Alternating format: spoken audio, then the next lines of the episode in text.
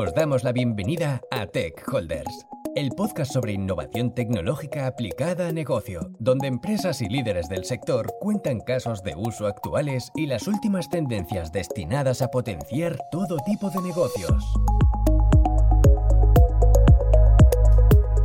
Bienvenidos a Tech Holders, soy Alex Hidalgo y hoy en nuestras tertulias sobre innovación nos vamos a enfocar en, en una cultura que creo que es muy importante de cara a, la innovación dentro de todas las compañías, que es la cultura del DevOps. A lo mejor esta palabra os suena, ¿no? Entiendo que ahora en muchísimas compañías es algo que, ya forma parte de su día a día, pero hay muchísimas compañías, ¿no? Que están intentando ir hacia hasta ese punto donde tener ¿no? esa integración completa de lo que de verdad viene siendo una cultura de DevOps parece sencillo, pero realmente hay un camino muy largo, ¿no? Y que dependiendo también de las compañías y de su trayectoria y su historial, a veces es bastante complicado, ¿no? Llegar a sacar partido, que aunque para todos es muy claro, pero que muchas veces es difícil llegar hasta ese punto. Para poder hablar de, DevOps, hoy contamos con un invitado que para, mí, bueno, es una persona que vengo conociendo desde hace muchos años y para mí es uno de los mayores especialistas de DevOps en España él es un reconocido MVP de Microsoft desde hace muchísimos años y, ha ejercido el rol tanto de consultor de DevOps como de, CTO en diferentes compañías. Y, ahora le contaremos, le, le, preguntaremos que nos cuente un poco más de él y para que le podáis conocer y luego ya empezaremos a un poco a profundizar sobre toda esta parte de DevOps porque sí que nos gustaría entender bastante sobre ya no solo la importancia, que creo que para mucha gente de los que me estéis escuchando sois totalmente conscientes de la necesidad del DevOps, pero sobre todo, oye, pues cuáles son las buenas prácticas, las malas prácticas, eh, por qué, en qué momento, con qué punto deberíamos, se debería de empezar, ¿no? Un poco aprender y sacarle todo el partido, ¿no? A toda la larga experiencia que tiene Luis y, y a ver si somos capaces, ¿no? De utilizar este podcast para aprender mucho más, porque al final, como decíamos, para mí el DevOps es algo que es totalmente necesario en, la innovación. Cualquier proyecto relacionado con la innovación necesita, ¿vale? Para poder sobrevivir, mantenerse, ser resiliente y poder escalar, tener una buena cultura de DevOps de base. Así que, sin más dilación, hola Luis, un placer de contar Hola Alex, un placer estar aquí con vosotros. Aunque has puesto el nivel demasiado alto. Una de las personas que más sabe de DevOps, bueno, sé algo y he leído bastante y, me, apasiona todo eso, pero ya hay mucha gente que sabe mucho de DevOps, sobre todo porque DevOps pues, implica tantas, saber tantas, tantas cosas que es, que es complicado. Está claro que a día de hoy ser maestro en tecnología de cualquier cosa es difícil, ¿no? Y también se, también se agradece ante cualquiera, ¿no? Escuchar la humildad, porque al final creo que todos estamos en, todos aprendemos cada día y es difícil que alguien diga que es el maestro y el gurú del universo de una materia en concreta, sobre todo cuando estamos en tecnología. Pero bueno, sabes mucho. Tampoco hay que quitarse los años que llevas a la espalda y todas las empresas y todos los proyectos que has conocido. Sí, eso, es innegable. Todo lo, que todo lo que llevamos trabajado, la verdad hay que ponerlo en valor también. ¿Y, quién es Luis? Para que también la gente te pueda un poco conocer y hacerse la idea. Pues soy Luis Fraile y la verdad es que llevo trabajando en el mundo del desarrollo del software que es lo que me gusta a mí desde el año 2000 o así, en, en muy diversas cosas, desde desarrollando software puramente con desde Visual Basic 6, con .NET eh, Full Framework las primeras versiones, .NET Core, y en determinado momento también me he orientado más hacia todo lo que es tema de procesos y, y mejoras en equipos de desarrollo de software. Sí que es cierto que a veces echo de menos el poder dedicar un día completo, por ejemplo, a desarrollar, que me gusta mucho, pero también me gusta otros puntos como ha sido todo el tema de Agile, todo el tema ahora de DevOps, podría parecer que me voy moviendo por las modas o que voy surfeando las olas de las modas en cuanto que dices Agile, DevOps y demás, pero la verdad es que todo lo que sea esa mejora de procesos, esa mejora en los equipos de desarrollo de software, siempre me ha apasionado el cómo poder extraerlo mejor, más allá de, lo puramente técnico, que tampoco lo olvidemos porque es la, es una de las piedras angulares de cualquier tema de desarrollo de software, lo, lo, puramente técnico. Si lo puramente técnico falla por muchos procesos, por mucha cultura, por muchas otras cosas que metas, eso va a fallar. Pero bueno, a mí siempre me ha apasionado, entonces siempre me he orientado mucho a temas de cultura, por así decirlo, de, procesos de desarrollo de software y Ya un poco se escala las organizaciones, porque ya también lo vemos con DevOps. DevOps al final eh, implica, igual que Agile ya lo tenía, pero DevOps mucho más implica un cambio organizacional a todos los niveles. Al final, todo el mundo que esté en innovación, pues bueno, lo sabrá que todas estas prácticas implican bastantes cambios, no solo a nivel de, de la gente que está desarrollando software o de la gente que está alrededor del desarrollo de software, sino de todas las compañías. Y como comentábamos, ¿crees, igual que yo vine diciendo en la introducción, que DevOps es totalmente necesario y casi obligatorio cuando estamos hablando de una aproximación a la innovación? Sí, no sé si diría totalmente obligatorio porque yo soy reacio a todo lo que sea como hacer algo obligatorio, incluso aunque a veces diga buenas prácticas, soy reacio a usar ese tipo de vocabulario de buenas prácticas. Hay prácticas que se pueden usar para bien o para mal, como todo, pero desde luego es algo que ayuda mucho. O sea, no sé si obligatorio, pero desde luego es algo que obliga mucho porque todo lo que implica DevOps, todo ese cambio cultural de eliminar los silos de información, de eliminar las típicas fronteras entre Dev y Ops y también, aunque no esté dentro del Dev y Ops, todo lo que es la parte de gestión de producto, todo lo que es la parte de gestión de expectativas para los usuarios finales y para la gente que está relacionada con el mundo del software.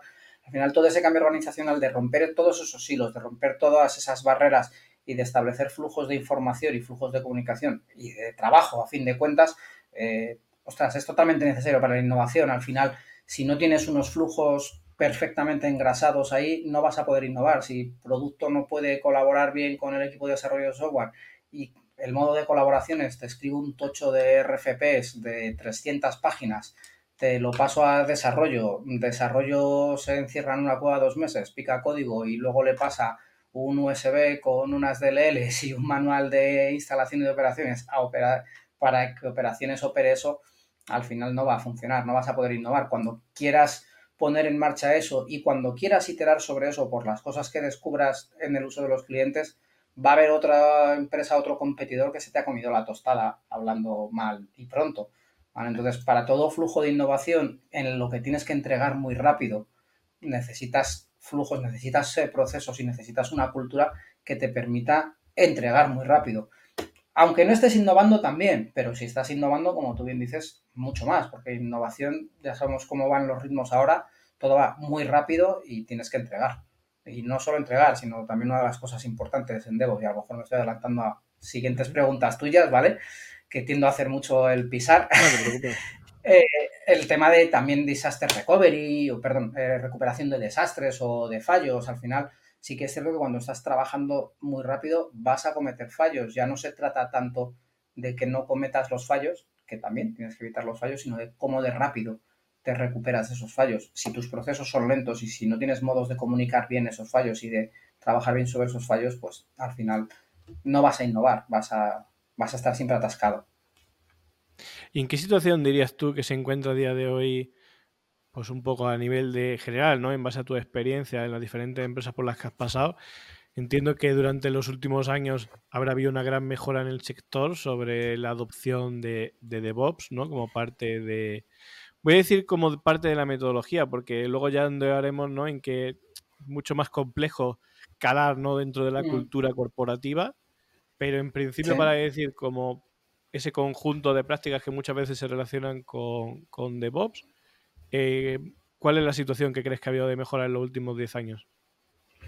A ver, la mejora principal es que ahora todo el mundo habla de DevOps y, de este tipo de cambios. Si vamos a hace 10 años, pues por ejemplo era muy difícil encontrar gente que estuviese automatizando un despliegue o que tuviese en cuenta que cuando va a pasar a operaciones eso no tiene que ser simplemente un manual de un instalable, sino decir, ostras, tiene que ser un proceso repetible. No hablo tanto solo de la automatización, sino de procesos repetibles que puedas ejecutar de un modo fácil y que te permita poner algo en producción muy rápidamente. Por supuesto, ahí siempre algo automatizado va a ser mucho más rápido que algo que hagas manual, pero hace 10 años a lo mejor estabas trabajando simplemente con scripts de PowerShell o con herramientas como NAND, Cruise Control, eh, .NET o similares para automatizar la ejecución de scripts. Ahora tenemos cosas mucho más complejas y mucho más tecnológicas. Ya no solo las propias herramientas de CICD, sino cosas como Kubernetes que te permiten hacer despliegues de, mucho, de modos mucho más complejos. Entonces, ha evolucionado un montón. Sí que es cierto que también la gente sigue todavía con las cosas de, bueno, quiere hacer DevOps, pero no tiene exactamente claro qué es lo que quiere hacer. Y hay una slide que yo uso mucho en mis charlas de DevOps, que es gente con los ojos tapados y está tocando un elefante. Entonces hay gente que toca la pata del elefante y pues puede pensar, no, pues el elefante es esto, una pata muy grande, otro toca las orejas y simplemente ve unas orejas muy grandes. Con DevOps pasa un poco lo mismo. Hay gente que te habla de DevOps o de que quiere hacer DevOps cuando rascas un poquitín más, lo que te das cuenta dice, no, yo lo que quiero es automatizar mis despliegues, otro que quiere temas de monitorización, otro que quiere temas de ejecución de pruebas automatizadas. Entonces, hemos evolucionado mucho, ya empezamos a hablar, o ya desde unos años para acá se empieza a hablar de todo este tipo de cosas, pero sí que es cierto que todavía la gente tiene esa mentalidad de que DevOps son cuatro o cinco prácticas o cuatro o cinco cosas y no es el cambio organizacional que, y el cambio de mentalidad en los equipos de desarrollo y de producto que requiere una mentalidad DevOps o una cultura DevOps. Y a eso vamos ahora, Luis, porque, claro, lo veníamos comentando, que al final ya no solo las metodologías, las prácticas y sobre todo desde el punto de vista que comentabas de tecnología, que entiendo que, la adopción ¿no? de tanto de las herramientas y que a nivel de a día mm. de hoy ¿no? esa tecnología es mucho más fácil y accesible y ha hecho que todos esos procesos hayan mejorado y que toda la parte de integración continua, despliegues continuos, como comentas, pues sean una práctica habitual en muchas de las compañías, pero un punto más allá de eso es cómo eso ha calado dentro de la cultura, ¿no? Y cómo ha calado dentro de, la organización. En ese punto, en base a tu experiencia, ¿qué es lo que te sueles encontrar? A ver, cada vez ha calado más, sí que es cierto que todavía falta mucho por calar. ¿Vale? Mm, todavía queda mucho que, por lo cuando habla de DevOps está pensando a lo mejor en simplemente automatizar y no está pensando, bueno, yo quiero que la gente de operaciones automatice, pero que no se mezclen con los devs, es decir, los devs hacen su producto y luego la gente de operaciones automatiza y no se hablan entre ellos. Bueno, eso, eso podrás llamarlo procesos de automatización, pero no es DevOps. Entonces, sí que está calando, pero todavía queda, yo creo, que cale bastante más ese cambio cultural de decir, no se trata tanto de las herramientas que usamos en común, sino de los procesos y de la capacidad de coordinación y de comunicación entre los entre las distintas personas que lo forman los productos. Al final es eso, al final es eliminar silos, que es lo que todavía a mucha gente le cuesta ver, que lo que tiene que conseguir es eliminar esos silos de, de información, de por un lado de, por otro lado operaciones, por otro lado producto no, entiendo que en cala, pero todavía, todavía queda. En empresas como las nativas digitales entiendo que esto forma parte, ¿no? Al final de desde la cultura del día uno, pero también entiendo que muchísimas empresas, ¿no? Compañías de gran tamaño o de que vengan de industrias que sean totalmente ajenas o que lo eran hasta hace poco mm. de la tecnología, pero que con el avance del tiempo, ¿no? Pues al final, pues muchas de estas empresas se hacen tecnólogas de algún punto de vista, ¿no? y crean sus propios productos digitales internamente en muchos casos les cuesta a lo mejor, ¿no? Que este tipo de, cultura se vean desde un comité de dirección. Es decir, ya no solo que sea algo que forme parte del día a día de un TI, ¿no? De la parte de tecnología, sino que esa cultura se entienda y, y sea también empujada en muchos casos también desde la parte de arriba de la compañía. Sí, totalmente de acuerdo. Al final Ostras, cuando tienes, pero esto nos pasa con cualquier cambio cultural, no solo con Devos, cuando tienes una inercia muy grande eh, a nivel empresarial de muchos años de hacer las cosas y de unos mecanismos de funcionar, el ir cambiando poco a poco hacia otros mecanismos, pues cuesta. Pero es, sea, al final es algo que cuesta. Tú estás acostumbrado a que haya un director de desarrollo, que haya un director de operaciones y que se hablen una vez a la semana o una vez al mes en una reunión pues mover a eso, a algo que decís, no, no, es que trabajáis juntos, tenéis que estar totalmente colaborando 100%. Lo que no, quiere decir que vayan juntos de la mano todo el día, pero sí que estén colaborando, que haya mucha más información ahí, pues al final eso cuesta. También mm, toda la inercia que tiene la gente de decir, no, yo lo que quiero es darte unas especificaciones, no me preguntes nada y de aquí a tres meses me lo entregas y tengo la esperanza de que esto esté bien que no, que sea lo que quería, que funcione bien. Entonces, pues bueno, toda esa inercia también hay que vencerla. Todo cambio cultural es jorobado. Sí que es cierto lo que dices, las empresas más nativas digitales pues lo tienen mucho más porque están mucho más acostumbrados a la entrega de valor muy rápido. Las más tradicionales pues les cuesta, pero también lo empujan. ¿eh? También ves mucho, mucha gente con la que trabajamos que también lo, lo empuja bastante. Y, hay que ir rascando, ¿no? Y entrando un poco en el detalle, porque al final queremos aprender de ti. Entonces, en base a, la experiencia que tenga, alguna experiencia más, reciente o más lejana en alguno de los clientes, ¿qué es lo primero que te ha chocado en muchos casos cuando ves esa, esa reticencia al cambio, ¿no? Para algo que puede parecer muy fácil, ¿no? De entender y que casi todos son ventajas, todo el mundo conoce, ¿no? Por ejemplo, es muy famoso, pues como una cultura como DevOps, ¿no? Caló dentro de, o desde el principio casi, desde Amazon, ¿no? Y forma parte de esa, de esa entrega continua de ese backfixing y toda esa corrección y despliegue de nuevas características casi en horas. Igual mm. que muchas grandes, casi todas las compañías funcionan ya un poco de esta misma manera. Eh, cuando esto te encuentras en lo que decíamos, en otro tipo de, empresas que están más alejadas de la tecnología, pero que es, que es importante, ¿no? Y llaman y dicen, oye, Luis, Fraile, tú que eres el experto, ven. En ese momento, ¿cómo crees que, o sea, qué es lo que te sueles encontrar cuando ves este fallo de reticencia y cómo lo sueles lidiar?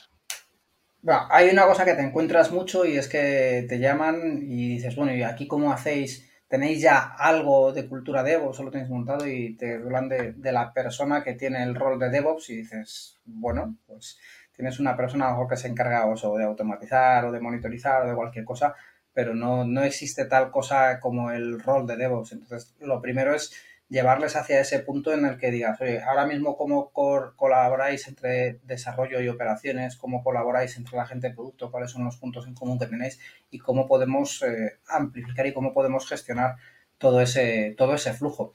Hay una cosa, y aquí hay varias cosas, ¿no? Una de las primeras es DevOps, por así decirlo, aparece definido como tal en el proyecto de, The Phoenix Project, ¿vale? Que es un libro que es mm, prácticamente novela, un libro técnico, es un libro técnico, pero que está escrito en modo novela, ¿vale? Y habla de, de, las tres vías, de las de Three Ways of DevOps, que son el tema de pensar en el flujo y pensar en el flujo de los sistemas, de cómo tienes que hacer esa entrega de valor, que muchas veces no lo pensamos, muchas veces lo que pensamos es, no, la responsabilidad de producto es tal, la responsabilidad de desarrollo es tal y la responsabilidad, la responsabilidad de operaciones es tal. Dices, no, mira, no, no hay tal responsabilidad o tal separación. La responsabilidad de tu empresa es la entrega, creación de producto, la entrega de valor o cualquier cosa. Y para eso tienes que eliminar todas las trabas posibles. Entonces, intentar hacerles ver eso, ¿vale? Cuando, sobre todo cuando te llevan a una empresa y con quien únicamente te dejan hablar es con operaciones o solo te dejan hablar con desarrollo o normalmente no es así, pero solo te dejas en hablar con producto. Luego la, que está la segunda vía, que es amplificar los, los ciclos, los flujos de, perdón, los bucles de feedback. ¿Vale? Entonces dices, ostras, aquí ya tenéis que hacer también otro trabajo. Lo que tenéis que hacer es cómo la gente puede dar todo ese feedback, cómo la gente puede estar escuchando todo el proceso y no solo del proceso, sino del producto, de cómo se usa el producto, de toda la parte de monitorización y de cómo va a llegar toda esa información que nos da nuestro producto hasta la parte de producto. Si tú no has eliminado los hilos de información, eso se te queda en la gente de operaciones que te está haciendo la monitorización. Y luego la tercera vía, que para mí es una también de las partes más importantes y que también sí que es cierto que cuando me llama alguna compañía para hacer cosas como esto, está al lado y por hecho, que es la cultura de la experimentación y del aprendizaje continuo, del querer mejorar las cosas. Sí que es cierto que la das por hecho, pero muchas veces, pues también te digo eso, te llaman para hacer un tema de DevOps y dicen, no, lo que queremos es que automatices este pipeline, pero no me toques a la gente de desarrollo, que, que bastante tienen con desarrollar, no me toques a la gente de operaciones, que son muy importantes y están haciendo la operación de producto. Entonces, muchas veces, ya digo, lo principal de trabajar es esas tres cosas y esos puntos de decir, no, mira, no voy a trabajar solo con la gente de operaciones. Si quieres realmente implementar algo de DevOps, no voy a trabajar solo con la gente de operaciones o no voy a trabajar solo con la gente de desarrollo, no voy a trabajar solo con la gente de producto. Se trata de trabajar todo esto. Otra cosa es luego que te llamen para decir, no, mira, yo lo que quiero es que me actualice, automatices pipelines o que me montes un sistema. Sí, pero eso es una consultoría. es una consultoría que luego la mayor parte de la gente, la gente al final muchas veces dice, bueno, vamos a empezar con esa parte de automatización, vamos a empezar con la parte de repositorios y luego ya vamos viendo el cambio cultural. bueno, pero porque mucho, siempre es mucho más fácil atacar la tecnología que atacar el proceso y atacar las personas.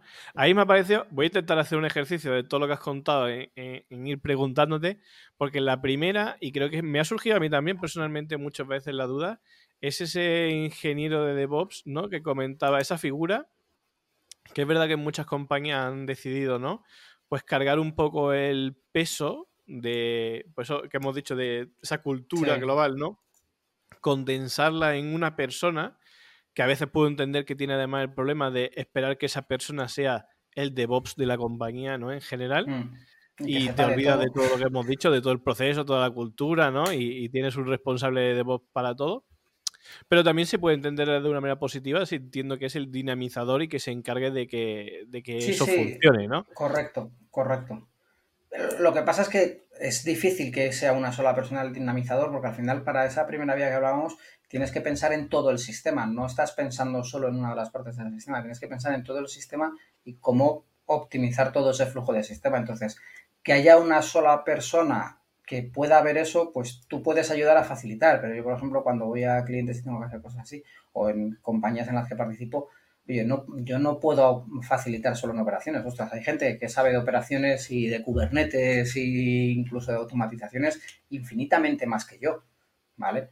Entonces, pues yo puedo ayudar a dinamizar, pero luego al final necesitas también gente que dentro que sepa luego ejecutar esas cosas y que, que sepa la parte técnica. A mí hay otra cosa de DevOps, hay una definición que hizo Donovan Brown, una persona de Microsoft, que a mí me gusta mucho y es DevOps es para él, no, lo tomemos esto como una definición oficial, sino para Donovan Brown, y yo estoy de acuerdo con él, es la unión de personas, procesos y herramientas para maximizar o para agilizar lo máximo posible la entrega de valor a los usuarios finales.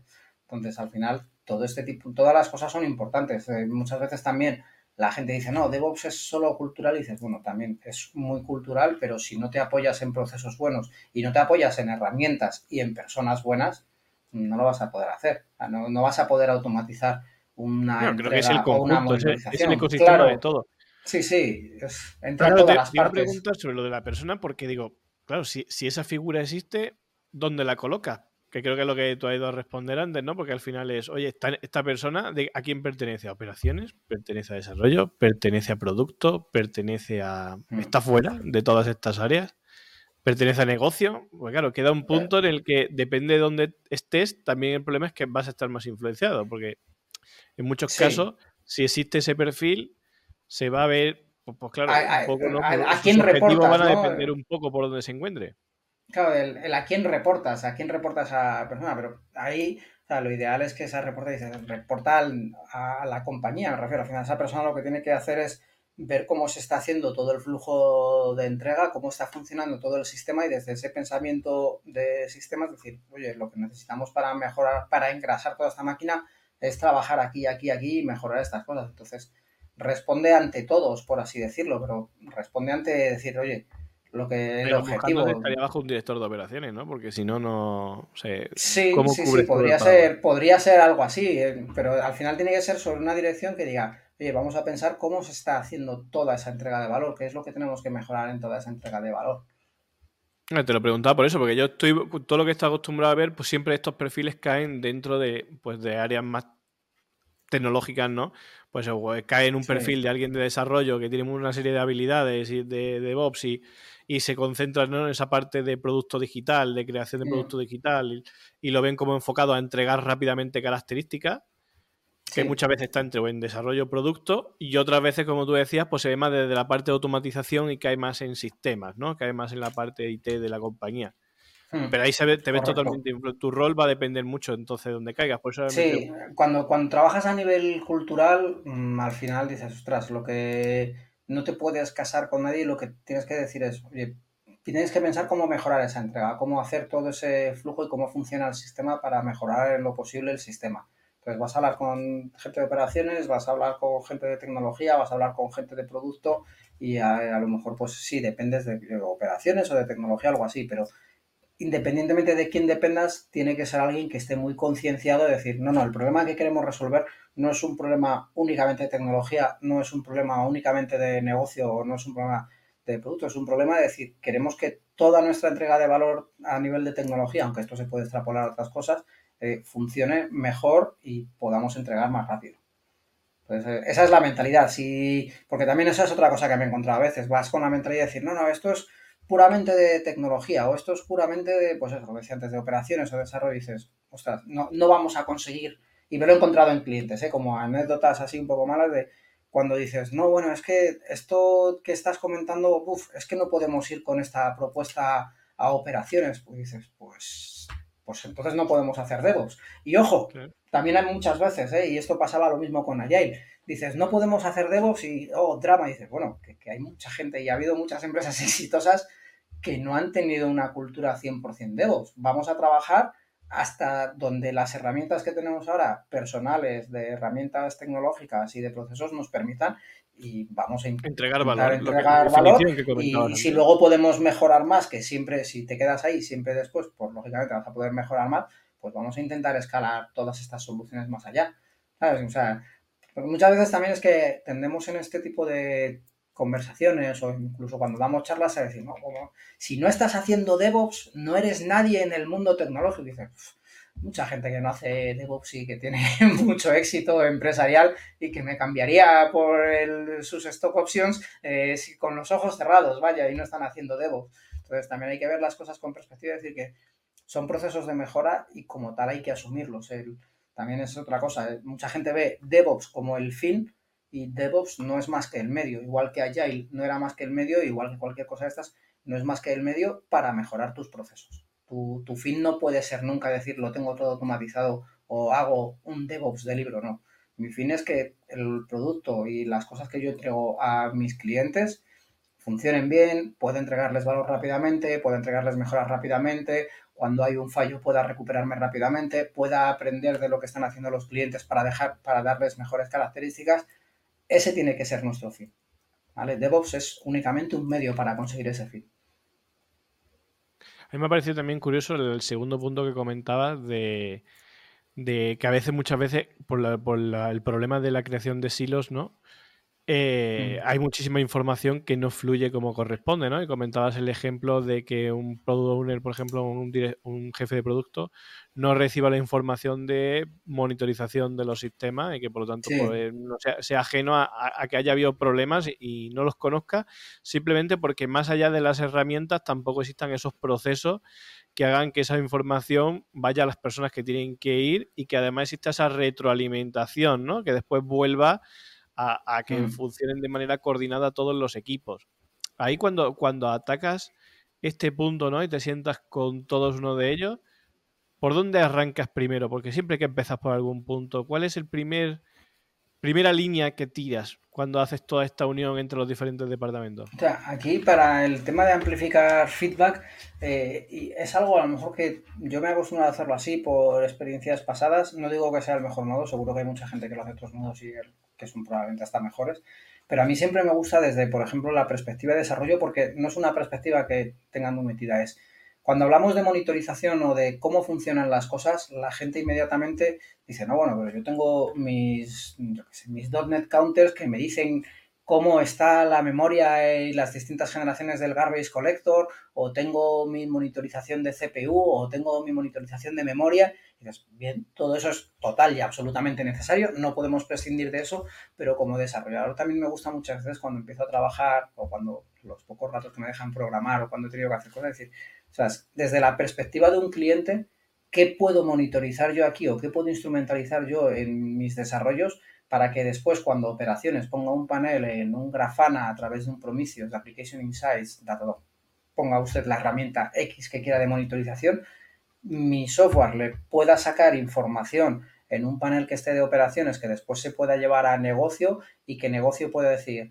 ostras, pues esta característica no se está usando o tenemos X clientes que han usado mm, este flujo de navegación, porque muchas veces esto la gente piensa que es solo poner Google Analytics o algo así en una página web y es tremendamente más complejo que eso. Es decir, ostras, ¿cuál sería lo que yo quiero mirar aquí, monitorizar o observar de cómo están funcionando los clientes y poder llevarlo para que operaciones pueda generar paneles y que pueda generar la información para que después se pueda explotar negocio. Entonces yo siempre empiezo ahí también con la parte de desarrollo, decir, yo como desarrollador, cuando voy a desarrollar algo, qué tipo de monitorización o qué tipo de información o qué tipo de instrumentación puedo hacer para dar información de negocio, insisto, ¿eh? no solo la información de que estamos acostumbrados a nivel técnica. También intento trabajar con la gente de producto para decir, tú cómo, qué información necesitas para saber que un usuario está usando esto, de qué modo lo está haciendo o cómo, qué es la información que quieres. No es solo el qué tiempo ha pasado en una página web o si ha pulsado en un enlace o en otro. Es decir, ostras, pues a mí me interesa saber, yo qué sé, cuánta, pues por ejemplo, en una plataforma de incentivos que estuve también, que participando ahí, pues cuántos códigos de qué tipo, cómo, en qué momentos lo hacen, si son usuarios nuevos o son usuarios que ya son registrados, que vienen de nuevo y qué tipo de cosas les interesan más, qué tipo de flujos, cuánto tiempo pasan. Entonces, el tema de instrumentalizar todo eso y sacar toda esa información para que vaya hasta negocio. E incluso a mí me gusta también unir toda esa información en paneles de operaciones porque de paneles de operaciones de ya de fallos, de excepciones, porque muchas veces también te da la información, decir, ostras, cuando ha coincidido que había mucha gente haciendo este tipo de operaciones, pues la CPU o la memoria se nos ha disparado y también te da esa parte de, de monitorización, ya más allá de la cultura de bugs, que también es muy importante. Pero yo siempre empiezo ahí con la parte de, de instrumentalizar, desde la parte de desarrollo y también desde la parte de negocio, que te digan qué cosas quieres extraer. Que esto se dice muy fácil, pero sí que es cierto que hasta que consigues, esto es como el Big Data, hasta que consigues realmente tener datos que te valen de algo y que no son simplemente datos que están por ahí pululando, eh, es muy complicado. Pues el siguiente punto que vamos a tocar, eh, vamos a intentar rascar un poco también en la parte de, de, la, de, la, innovación dentro del campo del DevOps, ¿vale? Yo creo que vamos a tratar diferentes puntos porque he ido un poco con, sacando conclusiones según ibas comentando y, claro, entiendo que el DevOps no es algo que, esté muerto, sino que es algo que evoluciona continuamente, ya no solo desde el punto de vista de cultura, sino también desde el punto de vista de tecnología, herramientas, etcétera, ¿no? que forman parte de ese ecosistema dentro de DevOps. Y te voy a preguntar, pues, por ejemplo, pues, oye, la automatización, ¿qué, ¿qué, novedades, qué innovaciones hay dentro de la automatización? Temas de, oye, ¿hay inteligencia artificial aplicada a todo este proceso de DevOps? Y por último, hay un punto ahí, por ejemplo, que suena bastante, ¿no? Que es la parte de DevSecOps, ¿no? Que se ha colado esta parte de Sec entre las siglas, ¿no? Para dar importancia y relevancia a la parte de seguridad, que también me gustaría que, nos contases a todos un poquito más. Entonces, por empezar, a nivel de la automatización, ¿no? Que, es una gran parte importante, entiendo, en este proceso de, DevOps, ¿qué hay de novedades que nos puedas contar, Luis? Bueno, a nivel de automatización, la verdad es que ahora hay un montón de herramientas, hay un montón de cosas que se están haciendo, pues por ejemplo ya, eh, ya se lleva hablando tiempo de eh, mecanismos tipo GitOps para directamente trabajarlo desde los repositorios en la parte mm, intermedia de a lo mejor un flujo tipo GitHub Actions o Azure DevOps Pipelines, Jenkins, cosas similares, ahí hay muchas cosas que se están haciendo, eh, pero la parte de automatización la verdad es que siempre hay, una parte de automatización y van saliendo nuevas tecnologías, pues Kubernetes. Kubernetes eh, implementa nuevos mecanismos o nuevas estrategias de despliegue que puedes hacer de un modo mucho más fácil, pero tampoco las considero a día de hoy unas innovaciones súper brutales. Son casi más para mí un tema de implementación tecnológica de determinadas cosas. Sí que en DevOps, ahora más que de DevOps, se habla mucho de DevSecOps, ¿vale? Que es también decir, de nada me vale, sobre todo ahora que todos estamos acostumbrados a ir los mil y un ataques que sufren casi todas las aplicaciones diariamente. Antes eh, seguridad era algo que venía después, que cuando ya tenías el sistema funcionando en producción, te venía un tío, te hacía un pentest, ¿vale? Te venía nuestro amigo el hacker del gorro Chema y te ponía la aplicación patas arriba y te robaba todos los datos de todos los usuarios porque habías, te habías dejado abierto un SQL injection. Entonces, ahora ya cada vez más dentro de toda esta innovación se mete las partes de seguridad antes posible en el flujo del desarrollo con herramientas SAST que ya se venían usando mucho, tipo SonarQL, CodeQL o cosas así, que ahí pues probablemente todo el tema de inteligencia artificial vaya a evolucionar mucho estas herramientas de análisis estático y luego también pues en los ciclos de entrega en entornos intermedios temas de análisis dinámico con herramientas SAST como puede ser Fortify o cualquier otra herramienta que automatiza. Ahí probablemente, no, no estoy muy puesto al día en eso, pero probablemente a nivel de inteligencia artificial se pueda hacer mucho también para mejorar toda esa calidad y todo ese analizar la base de código para buscar los más puntos vulnerables y para mejorar todo. Sí que es cierto que todo lo que estamos viendo ahora de ChatGPT, incluso, o sea, llegará un momento en el que le digas a ChatGPT, oye, prepárame un pipeline para desplegar este tipo de aplicación y ya no me tenga ni que preocupar de generar el pipeline o que lo, los auto estemos generando con herramientas tipo ChatGPT, de hecho ayer es que lo de ChatGPT Eh, me ha estoy- venido estoy ahora. convencido que ese tipo de asistentes te van a guiar y probablemente Sí, toda sí, esa parte no- procedimental que hay por debajo de configuración Claro, probablemente te... no te van a. Lo que te generen lo vas a tener que revisar, pues igual que un GitHub Copilot, que para mí me parece una herramienta alucinante, ¿vale? Lo vas a tener que analizar, pero te van a librar mucho de eso. Y luego, para probablemente toda la parte de monitorización y con mecanismos heurísticos de analizar eh, todos esos outputs que te da la monitorización y la instrumentalización, pues también yo creo que ahí hay mucho margen de mejora. Y comentaba que eh, justo ayer estaba dando una formación de GitHub Actions a un cliente y surgió una pregunta que luego resolví con ChatGPT y uno de los, eh, uno de los asistentes me dijo, oye, no hay una herramienta que yo vea un pipeline, claro, tú ves un pipeline de GitHub Actions o de cualquier otro sistema escrito en YAML y ostras, si ya has hecho 10, 12 pipelines, lo lees fácilmente, porque al final es texto y lo lees. Eh, es fácil. Que se lo pintara gráficamente, ¿no? no, que se lo pintara gráficamente, no es decir, el entender qué es lo que hace un pipeline grande. Yo dije, pues mira, no conozco ahora mismo ninguna herramienta así, pero estoy seguro que ChatGPT te lo soluciona. Y hoy efectivamente he cogido un pipeline relativamente grande de un despliegue de una aplicación .NET Core a un app service con, eh, con Swap y demás. Se lo he pegado a ChatGPT y le he dicho a ChatGPT, oye, explícame qué hace este pipeline de GitHub Action. Y me lo ha explicado perfectamente. Lógicamente, eh, tenía buenos comentarios también o tenía bien los display names de las tareas en el GitHub Actions, pero sinceramente sacaba cosas más allá de lo que estaba en los comentarios. Entonces, muchas de estas herramientas, pues igual que será capaz de interpretarlo, será capaz de generarlo, será capaz de generar al vuelo los pipelines de despliegue y sobre todo todo el tema de análisis de cómo están funcionando las aplicaciones y de cómo se está operando y de cómo se están ejecutando, pues todo ese análisis preventivo eh, mejorará mucho. ¿vale? En detección, por ejemplo, se me ocurre también en Application Insights en Azure, en la parte de monitorización de Azure, tiene ya motores eh, de preventivos que te dice, oye, si está ocurriendo esto esto y esto otras veces que ha ocurrido esto, eh, ha dado lugar a que el consumo de CPU se ha disparado, que el consumo de memoria se ha disparado, pues ten en cuenta esto, pues todo ese tipo de cosas. Sí, eso es inteligencia artificial aplicada a la predicción. Efectivamente, tendrá que, tendrá que mejorar seguro, porque hay mucha serie de patrones que normalmente descubriríamos con un tío de operaciones buscando trazas en un Jaeger o similar, que podrás meterlo a un sistema de inteligencia artificial que haya sido entrenado poco a poco y te lo resolverá. Y la persona sí, de operaciones lo único que tendrá que hacer es estar atento a que las trazas estén bien, que todo lo que llega se esté desplegando bien, que estén funcionando las trazas y que no se esté perdiendo nada.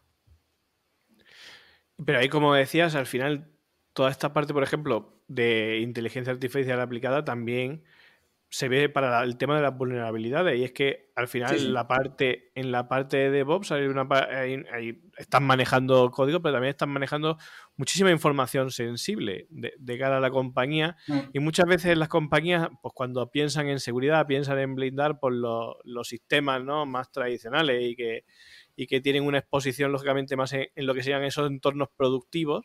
Y muchas veces se te olvida en muchos casos, ¿no? Pues toda esa parte de atrás de, de, de cómo generas ese producto digital. Sí.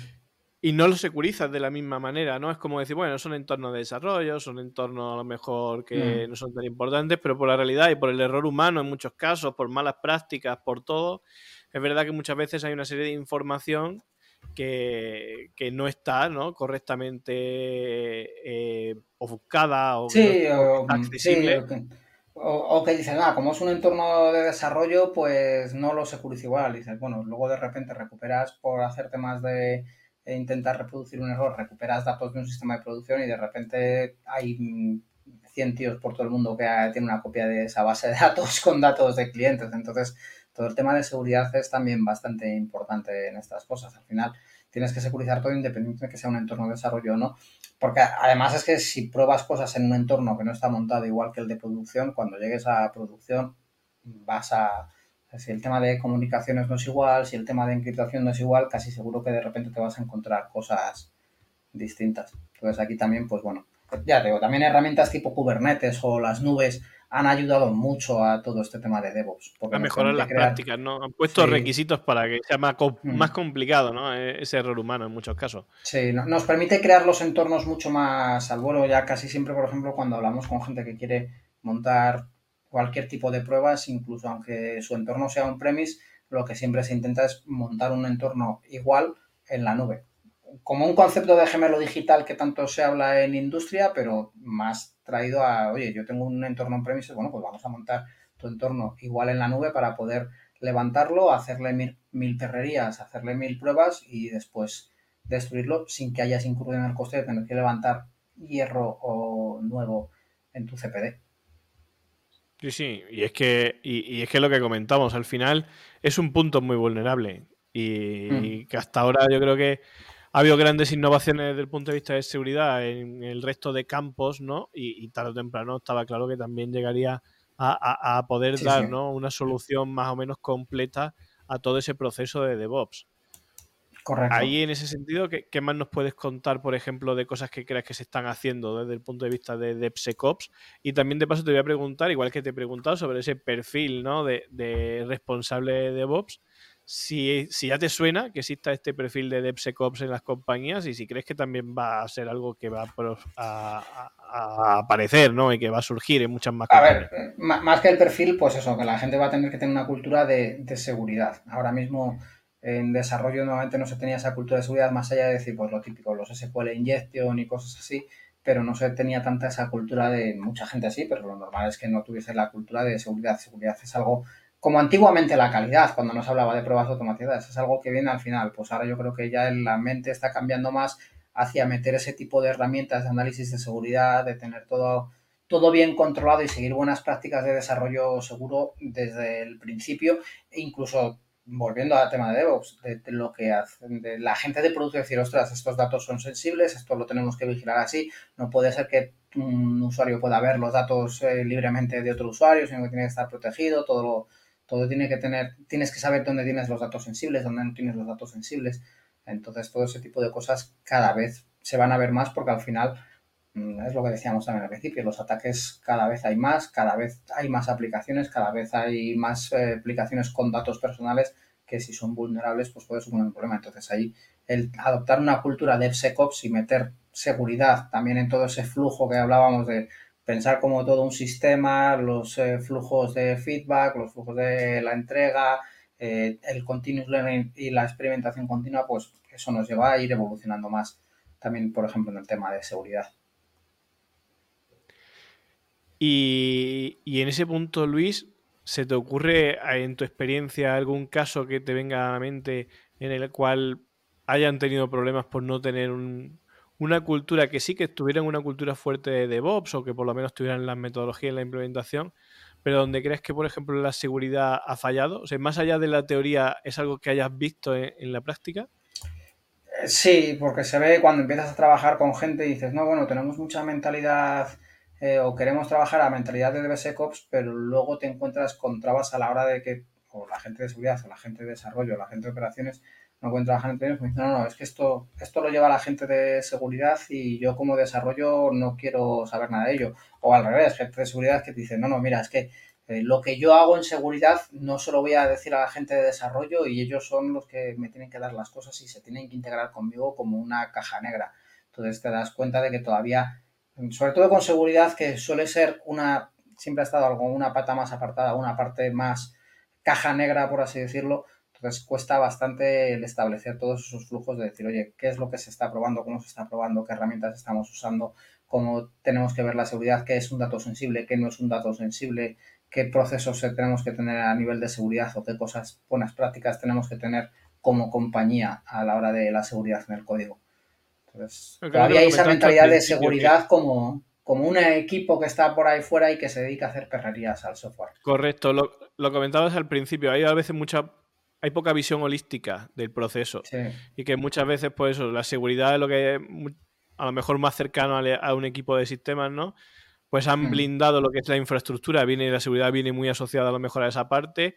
Por otro lado, ha nacido y, ha, crecido por la parte de seguridad eh, a nivel de las aplicaciones o a nivel de, de las plataformas, etcétera. Pero por regla general tampoco ha existido ¿no? ese concepto o ese eh, comité o esa manera es más el concepto de, es el concepto de colaboración simplemente decir ostras que, estamos todos en el mismo barco no digo ya ni en la misma empresa porque hay veces que son empresas distintas que colaboran con para sacar puntos. Estamos todos en el mismo barco.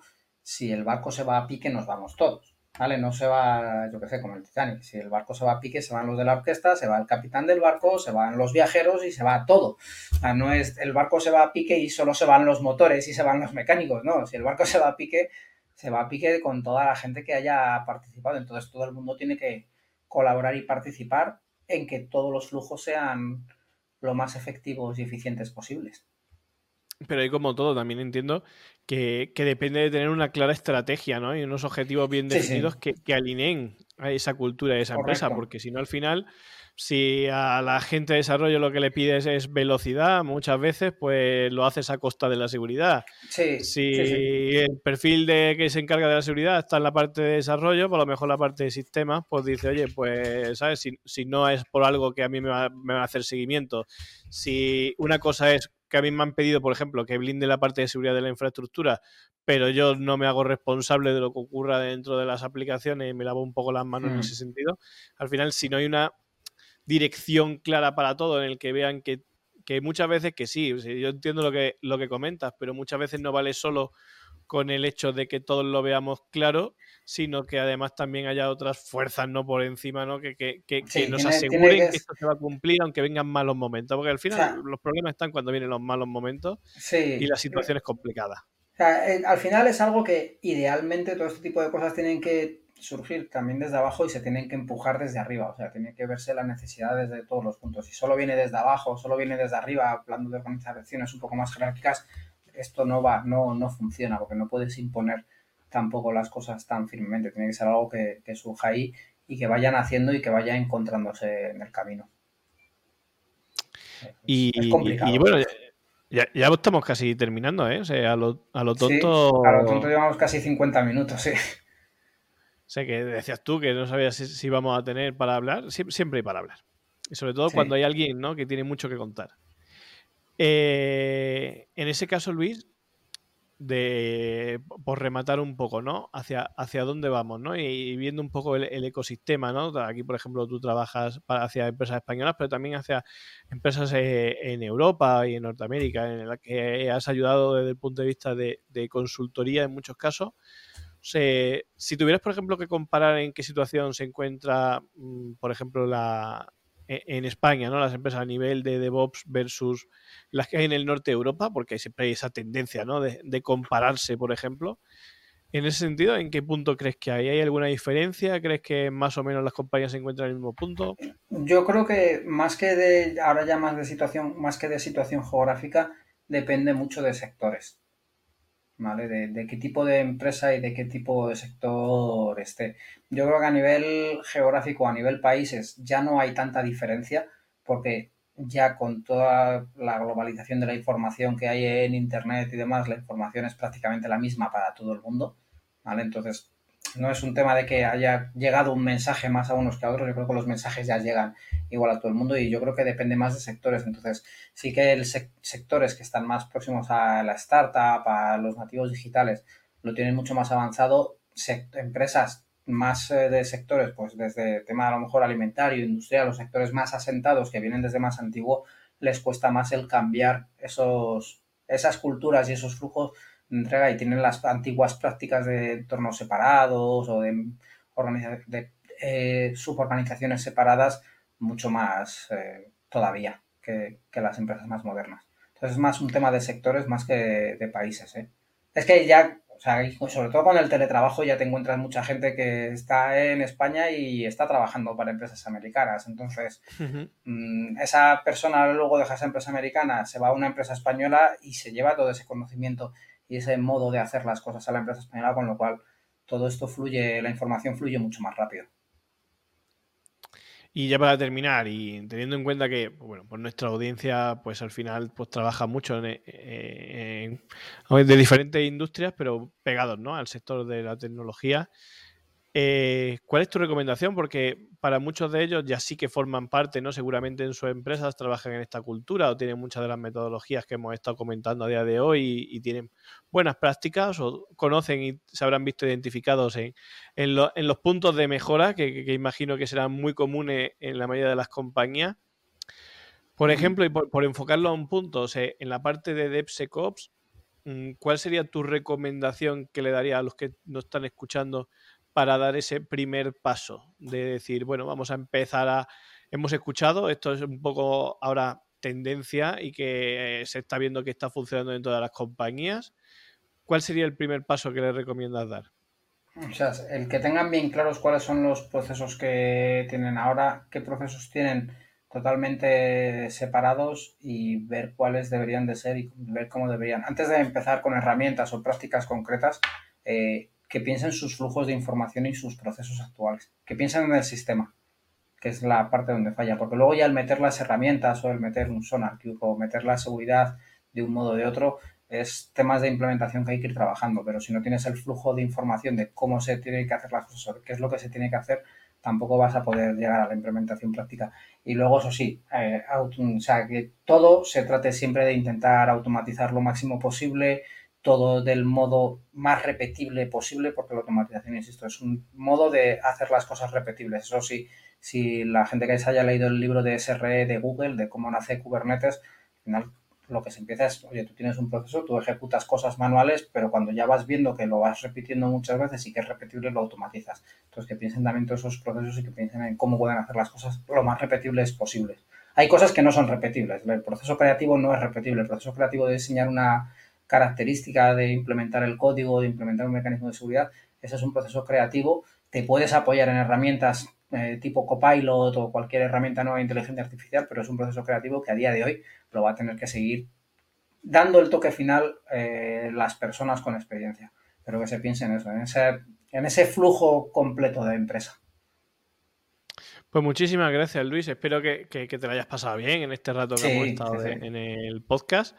Y muchas gracias. Sé que al final, bueno, pues eh, colaboras con en Plain Conce y, tengo la suerte de, poder eh, eh, coincidir contigo multitud de veces, pero la verdad es que, bueno, se agradece muchísimo tener una tertulia como hoy, conocer mucho más detalle, ¿no? Y poder hacer este repaso sobre toda la parte de cultura de DevOps, conocer un poquito más y, meternos en la innovación que, que, has comentado sobre la inteligencia artificial aplicada a DevOps, la parte de seguridad Mm. Y, sobre todo, bueno, pues también animar a toda la audiencia que nos esté escuchando, que bueno, aquí está Luis Fraile. Y si también pues, os habéis quedado con ganas de más, ya sea nos podéis comentar por las diferentes redes sociales y si no, contactar directamente con Luis, que dejaremos en la nota también toda su información de contacto para poder seguir ahondando más ¿no? en este mundo tan complejo, pero a la vez tan importante y tan interesante que es la parte de DevOps. Así que, muchísimas gracias, Luis espero que a la gente le haya parecido entretenido y que haya sacado algo, algo nuevo, por lo menos, eh, para investigar por ahí.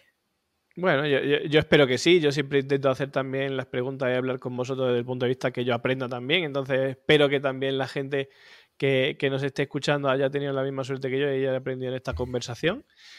Y nada, pues muchísimas gracias, Luis.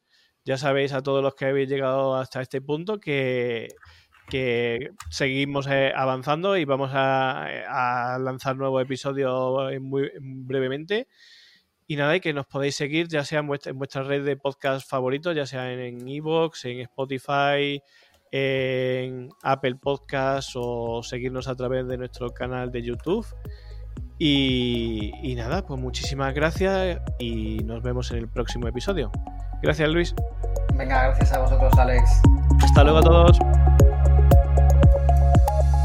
Gracias por escuchar este episodio de Tech Holders. ¿Te gustaría que tratásemos algún tema concreto? No dudes en hacernos llegar tus propuestas o comentarios a techholders.planeconcepts.com.